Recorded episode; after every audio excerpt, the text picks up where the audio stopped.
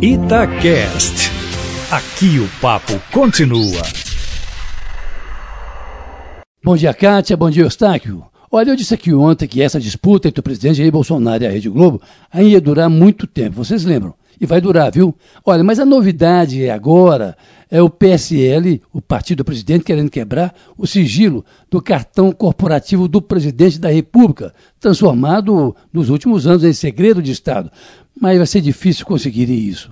Bolsonaro voltou, no entanto, a atacar ontem a Globo por causa de uma matéria que, de alguma forma, liga a família do presidente ao assassinato da vereadora Marielle Franco e de seu motorista Anso Gomes. E aí ele já ganhou o primeiro aliado nessa batalha. A rede de supermercados Condor do Paraná resolveu combar a briga de Bolsonaro e anunciou que vai tirar sua publicidade dos programas da Globo. Ao mesmo tempo, a Secretaria de Comunicação da Presidência da República divulgou uma nota dura ontem para repudiar a atitude do diretor de jornalismo da Globo, Ali Camel, que cumprimentou a sua redação pela reportagem que supostamente mostra um dos assassinos de Marielle Franco sendo autorizado a entrar no condomínio onde o presidente tem casa, de onde os dois, Rony Lessa e Elson Queiroz, saíram para matar a vereadora do PSOL na vertente política dessa guerra, em que se transformou a queda de braço entre o presidente da República e a maior emissora de televisão do país e a sua própria legenda, o seu partido.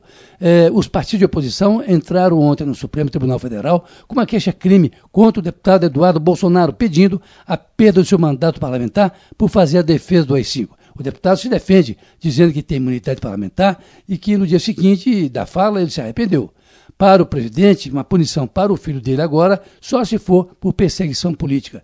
O ministro Gilmar Mendes, no entanto, foi sorteado ontem para ser o relator da matéria. E aí vai rolar o que prevalece: se a imunidade parlamentar ou a Lei de Segurança Nacional, que nos artigos 22 e 23 pune quem defende a volta dos atos institucionais que marcaram a ditadura militar.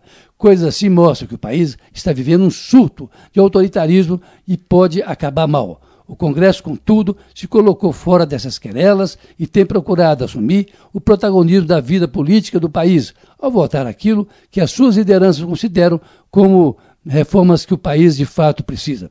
Olha, e hoje mesmo Bolsonaro e o ministro Paulo Guedes entregam ao Congresso três emendas constitucionais, entre elas novas regras para os servidores públicos e a redução de gastos obrigatórios.